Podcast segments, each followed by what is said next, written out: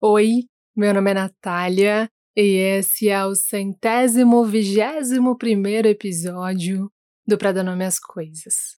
Um podcast que nasceu para ser uma mesa de bar na web daquelas que a gente senta e sente que não estamos sós. Um lugar em que a gente pode ser do nosso próprio tamanho sem precisar esticar e nem se espremer. Como é que você tá? Como é que estão as coisas para você? Como é que tá o seu mundo dentro desse mundo? Como é que você tá? Eu sentei agora há pouquinho nessa cadeira que eu sempre sento, abri o tripé do celular como eu sempre abro, rosqueei o gravador nele, coloquei o gravador para gravar e fiquei esperando, né? Fico esperando um minuto de gravação do som ambiente para depois começar a falar. E aí eu fui invadida por uma sensação, fui lembrando de todas as vezes que eu fiz essa mesma coisa. Que eu peguei a cadeira, sentei na cadeira, abri o tripé, rosqueei o gravador, coloquei o gravador para gravar e fiquei esperando esse um minuto de som ambiente. E aí fiquei lembrando de todas as fases que eu fiz isso. Porque eu já sentei nessa cadeira com raiva, com medo, com angústia, com uma alegria profunda. Já sentei com alívio, já sentei com muitas coisas para fazer, com poucas coisas para fazer. Já sentei completamente relaxada, porque estava de férias, e completamente atarefada, porque estava mudando de fase, tentando dar conta de todas as coisas que estavam acontecendo. Eu me dei conta de todas as vezes que eu sentei nessa mesma cadeira, nesse mesmo lugar, para fazer esse podcast, mas me dei conta de quantas vezes eu já mudei em todas essas vezes. Eu lembro de uma vez que eu tava. Acho que estava indo pro trabalho muito cedo, acho que era isso. E assim que eu puxei a calça jeans da gaveta e coloquei a primeira perna na calça jeans, eu me dei conta de quantas vezes, às 5 horas da manhã, eu já tinha acordado e feito aquele mesmo movimento. Em dias que eu tinha 13 anos, em dias que eu tinha 15, indo para o meu primeiro estágio, em dias que eu tinha 17, me preparando para fazer o vestibular, em dias que eu estava com 21, indo no meu primeiro emprego formal, né, de carteira assinada, já como jornalista. Quantas vezes eu já fiz a mesma coisa, só que em fases e em momentos diferentes. E eu não sei como isso bate para você, eu não sei onde você está ouvindo esse podcast, eu não sei se você está andando na rua, se você está no ônibus, se está lavando a louça, se está deitado na cama, só escutando. Se você está, de repente, escutando e bordando, escutando e molhando as plantas, se você está andando, correndo, eu não sei o que você está fazendo agora. Mas você já parou para pensar quantas vezes você já fez essa mesma coisa? Com estados de espírito completamente diferentes, com sentimentos, com sensações completamente diferentes. Eu não sei como que isso bate para você, mas isso me emociona muito, porque isso me dá esperança, cara. Eu acho muito bonito ver as coisas se transformando, assim. Eu acho muito bonito perceber que dias que eu sentei aqui muito angustiada, muito aflita, muito preocupada, esses dias passaram para dar lugar a outros. E aí eu sentei de novo aqui, muito alegre, muito feliz, muito aliviada pela mesma coisa que eu tinha sentado angustiada. Cara, eu acho muito bonito isso. A gente usa calendário, né? A gente usa agenda, a gente usa relógio, mas acho que o nosso tempo marca o tempo como ninguém, assim, como nada é capaz de marcar, né? Quando a gente para para pensar e lembra, né, que um dia uma coisa que era tão grande, hoje é tão pequenininha, ou nem é tão pequenininha, né? Esses dias eu tava me dando conta de que tem medos que ainda é, caminham comigo, mas eles não são tão grandes o suficiente para me paralisar mais. E aí eu fiquei me dando conta que o que mudou é que eu fui expandindo, eu fui crescendo, então esses medos foram ficando. Às vezes eles ficaram do mesmo tamanho, mas como eu cresci, eles não têm mais essa chance de me paralisar. E eu acho isso muito bonito, assim.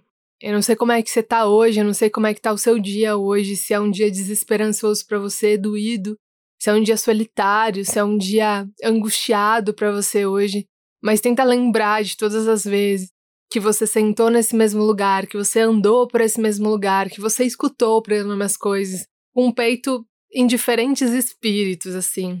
E lembra que isso também passa. Enfim, hoje eu vou falar exatamente disso, das nossas fases e de algumas sensações que me atravessaram essa semana. Eu espero que faça sentido para você. Boa audição.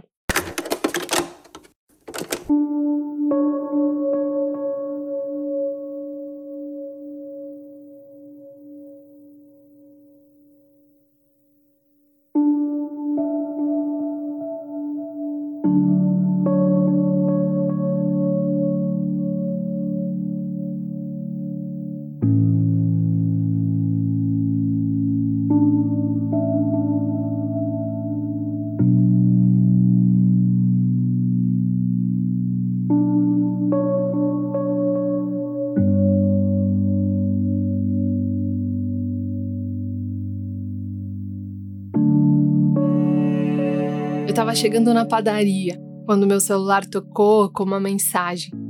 Era um áudio. Era a resposta de uma mensagem que eu tinha mandado há alguns dias. Ela estava chegando agora. E eu não sei como é aí, mas eu tenho várias conversas pelo WhatsApp que duram por dias, porque elas seguem o ritmo da semana. São áudios com barulho de torneira, de panela, de carro ligando, de catraca, de moço, me avisa quando for a hora de eu descer. São conversas de criança no fundo, de televisão ligada, de silêncio absoluto, de passarinho cantando, de pessoas cantando, fazendo conta, brincando. São conversas atravessadas pelo bom dia, logo que chega trabalho, pelo não, não, já vou ver isso, Nath, daqui a pouco eu continuo gravando que meu chefe me chamou. São conversas atravessadas pela vida. São conversas que atravessam os dias junto comigo.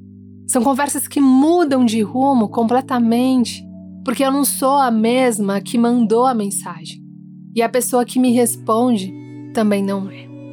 Mas nesse dia, eu estava chegando na padaria e a minha amiga me contava da semana dela. Ela estava me dizendo: Nath, a vida tá boa, eu não tenho o que reclamar, porque eu tô com saúde, eu tô bem, mas eu tô muito cansada. Eu tô cansada de chegar no fim do dia e sentir que eu não fiz tudo o que eu precisava. Eu tô cansada de deixar as coisas que eu quero para fazer depois por causa do meu cansaço. Eu tô cansada de sofrer por coisas que eu sei que eu não deveria sofrer. Eu tô cansada de revisitar a mesma decisão milhares de vezes depois de já ter decidido. Cara, Nath, às vezes me dá uma canseira, um cansaço de ser eu, de habitar essa minha pele de fazer os mesmos pensamentos, de fazer os mesmos caminhos mentais. Às vezes me dá um cansaço.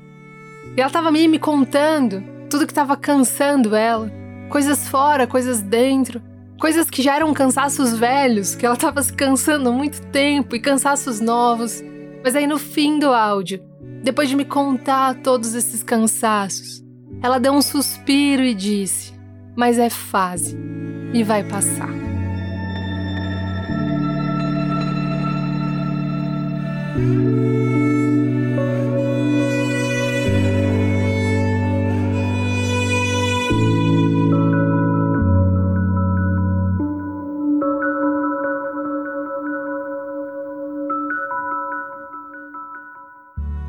Aquele áudio da minha amiga me atravessou, porque às vezes é disso que a gente precisa lembrar.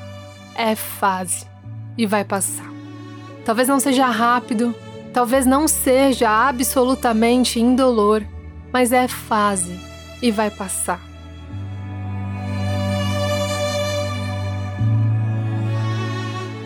Mas tem uma outra coisa que foi importante demais para mim lembrar hoje. E ela também tem a ver com uma outra conversa e com meu outro chefão, o controle. Porque o controle me faz querer as coisas de um jeito determinado, pré-definido, fixo. E quando eu vejo que as coisas estão saindo de um jeito diferente, muitas vezes eu sofro. Essa semana aconteceu isso. Eu estava chegando ao fim do dia, assim como a minha amiga, achando que eu não estava conseguindo dar conta de todas as coisas que eu tinha que dar conta. E aí eu comecei a me cobrar para fazer as coisas caberem. Quando na verdade tem algumas coisas, tem alguns momentos que não são cabíveis, que não cabem. E aí eu me dei conta que eu não estava sofrendo exatamente pelas coisas, porque dava para ajustar a rota, dava para mudar o caminho, reorganizar, O que estava me fazendo sofrer, na verdade, eu confesso para você, era o meu controle. Era pensar que só existia um jeito de fazer aquelas coisas. E ele tinha que ser o meu jeito. E no meu tempo. Do jeito que eu defini. E cara, a vida tá cagando pra gente e pras nossas urgências. Isso é um lembrete. É um lembrete de que tem mais vida para além do que a gente enxerga. Tem mais estradas para além do que a gente caminha. Tem mais céu para além do que a gente consegue enxergar. E não é porque as coisas não aconteceram do jeito que a gente imaginou, é que elas não podem acontecer de outro jeito. É isso que o controle e o cansaço não deixam a gente ver.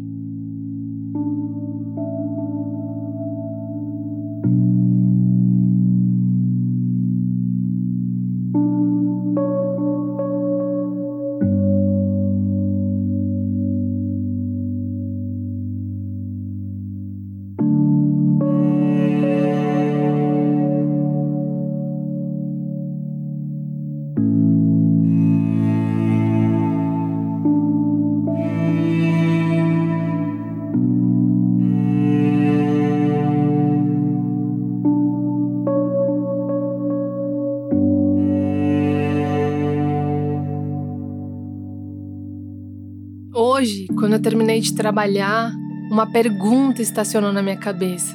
E a pergunta era: quando você abre mão do controle, o que sobra? Quando você tira a mão, quando você espera. Falei tira a mão e eu lembrei quando eu fui fazer o retiro no ponto de luz. Eu trago muitas memórias desses retiros e parece que eu fui muitas vezes, na verdade eu fui duas. É um retiro em Joanópolis, no interior de São Paulo. Muita gente me pergunta. E eu lembro que hum, a gente estava fazendo um curso de ervas e folhas e etc. E uma das terapeutas falou uma coisa pro grupo ali que eu tava, fazia parte, a gente estava aprendendo sobre as plantas que eram curativas e tudo mais. E aí, no meio da conversa, no meio do ensinamento, ela falou que ela tinha uma propriedade, né? Ela tinha um, ela era dona de uma pequena fazenda, de, nem era uma pequena fazenda, era de um pequeno sítio, né? Que ela plantava e colhia e teve uma geada no lugar, um, um problema natural ali no lugar e ela teve que vender aquela propriedade, ela não pôde mais ficar com aquela propriedade. E aí ela pegou aquele dinheiro que não era muito e aí ela foi para uma casa, para uma, uma casa na região onde ficava o sítio, alugou uma casa, comprou uma casa, não sei, e ficou morando lá. E aí ela precisava voltar a trabalhar, né? Porque aí aquilo que ela plantava e aquilo que sobrava ela vendia. Então, sem a plantação, sem aquilo que ela plantava, ela precisava arranjar um outro jeito de trabalhar. E aí ela começou a tentar entrar num lugar específico lá, um trabalho específico que ela queria muito, que ela achava que fazia muito sentido para ela. E aí ela conta que ela insistia para entrar naquele lugar e aquele lugar, causas e circunstâncias, não, não, não recrutava ela, dizia para ela esperar mais um pouco, para ela esperar mais um pouco, para ela esperar mais um pouco. E aí ela acabou sendo contratada por aquele lugar e ela disse que foi uma experiência muito ruim para ela, que não foi boa. E aí ela disse pra gente naquele dia, né? Ela falou assim: "Hoje eu aprendi que quando a coisa tá muito difícil, eu solto. Quando tá muito complicado, quando tudo indica, né? Quando tudo diz que não é para ser daquele jeito, eu não insisto mais. Eu solto. E eu acho que para quem é controlador e para quem tem a persistência e tem a teimosia como um valor, isso é muito difícil e para mim é, porque tem uma persistência como um valor, mas eu achei muito bonito ouvir a história dela, assim, achei muito bonita ouvir, muito bonito ouvir essa perspectiva dela, de que quando tá muito difícil, de quando a coisa não tá acontecendo, eu solto. E me lembra muito a história da, que acho que é uma parábola, né? Que acho que todo mundo aqui, ou quase todo mundo já escutou, mas me veio agora na cabeça que é a coisa da borboleta, né? Que tem uma borboleta dentro de um casulo, passa uma garotinha e vê aquela borboleta dentro do casulo e ela fica angustiada com aquela borboleta porque ela vê que a borboleta tá tentando romper o casulo, tá tentando sair do casulo e não tá conseguindo, né? E aí ela, come, ela fica agoniada e começa a soprar o casulo para ajudar a borboleta a sair do casulo. E aí ela começa a soprar, soprar o casulo, vendo a borboleta se contorcendo, né, para sair do casulo. E quando ela termina de soprar, né, quando a borboleta consegue romper o casulo com a ajuda dela, a borboleta morre. Porque o processo de romper o casulo era da borboleta. Ela não podia ser ajudada naquele processo que era só dela. Naquele processo que cabia a ela romper o casulo. E essa história para mim ela é muito sobre algumas ajudas que tornam o outro, né, ou que nos tornam incapazes, né? Quando a gente às vezes tenta ajudar o outro, mas não é a ajuda que o outro precisa, é a ajuda que a gente acha que o outro precisa. Mas eu acho que essa história também fala muito sobre o tempo das coisas, né? Sobre esperar o tempo das coisas, sobre entender o tempo das coisas, sobre fazer essa leitura do tempo das coisas, né? E ser capaz de esperar. E aí hoje, no final do dia, eu enfim, tava com a cabeça muito cheia e aí eu queria, precisava gravar o Perdendo Minhas Coisas. E eu falei, caramba, eu não, eu não sei o que eu vou falar. Eu não, não faço ideia do que eu vou dizer. Tô com algumas sensações no corpo, mas não sei o que vou dizer. E aí me estacionou essa pergunta na cabeça. Quando você abre mão do controle, o que sobra? e eu achei muito bonita essa pergunta, assim, me fez refletir. E como resposta, eu tirei o sapato, coloquei um chinelo e falei: ah, vou lá na padaria comprar uma coisa gostosa e vou comer essa coisa gostosa. E quem sabe no caminho esse tema do Pra Dar Minhas Coisas me encontra. Quem sabe no caminho, essa ideia que eu não tô conseguindo enxergar, essa estrada que eu não tô conseguindo alcançar, esse lugar que eu não tô conseguindo imaginar, quem sabe ele me alcança. E eu acho isso muito bonito, assim, muito importante pra gente que tem o controle como exercício de vida, essas pausas, né? De deixar que as coisas se apresentem até a gente, né? Se apresentem pra gente deixar que as coisas se manifestem pra gente. Entender que, assim como fazer é um valor, saber esperar também é um valor, né? Deixar que as coisas se apresentem no tempo delas e, e lembrar, né? Barra entender que, embora o nosso jeito de fazer as coisas possa ter um valor, ele não é o único jeito de fazer as coisas.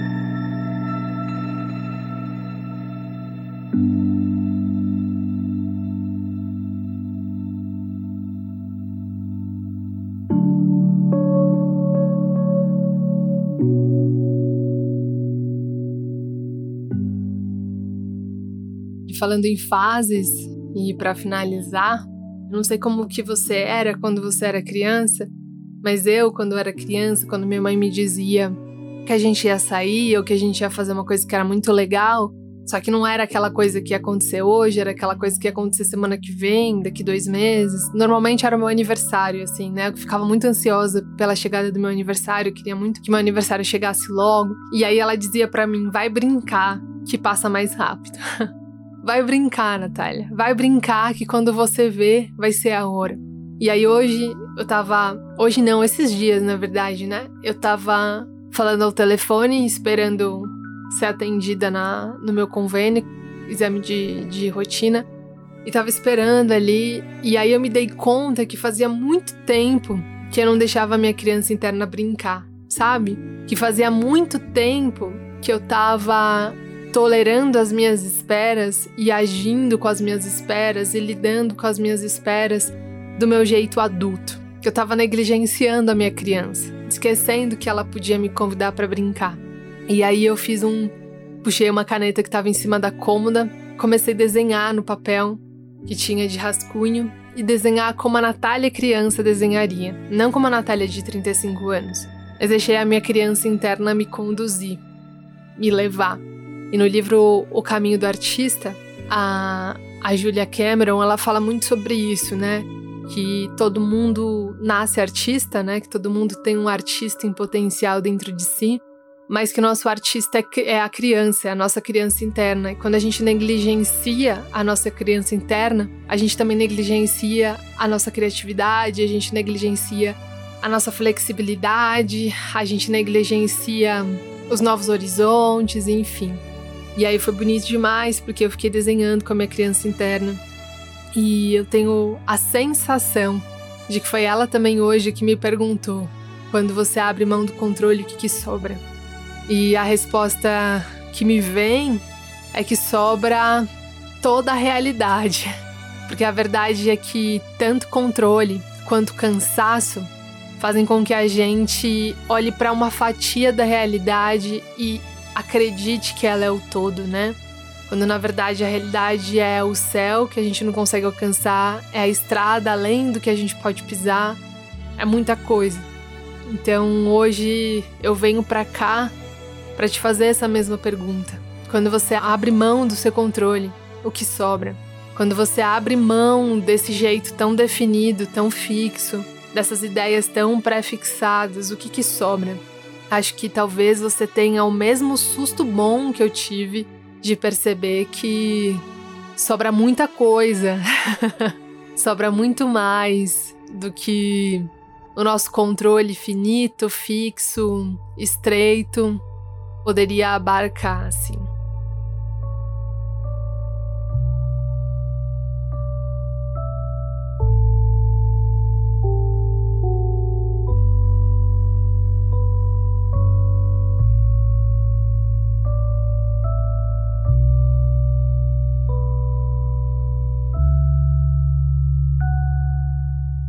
Porque algo não foi, é que não será. Não é porque algo não é hoje, é que não será.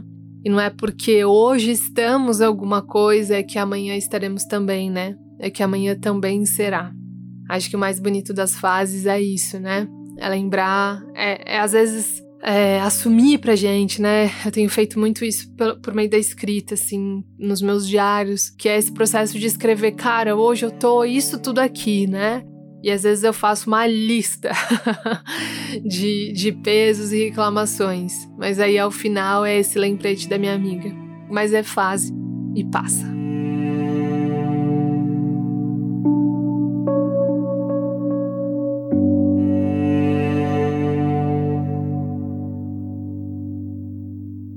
É isso, gente. Espero que tenha feito sentido para você. Espero que tenha te feito uma boa companhia. Espero que você possa nos dar cinco estrelinhas. se você gosta do nosso trabalho, essas cinco estrelinhas você só dá uma vez, então se você está ouvindo agora e já deu, então tá tudo certo. Meu agradecimento para você tá firme. e é isso, gente. Dias melhores pra gente, dias mais generosos pra gente. Autogenerosidade também, né? Que a gente possa ser generoso com os outros e também com a gente. E é isso, a gente se encontra na semana que vem. Se você gostou, se fez sentido para você, e se você puder compartilhar com seus amigos, com suas amigas, naquele grupo de família do Zap, de amigos do Zap, a gente vai ficar muito feliz. E é isso. Um beijo e até semana que vem.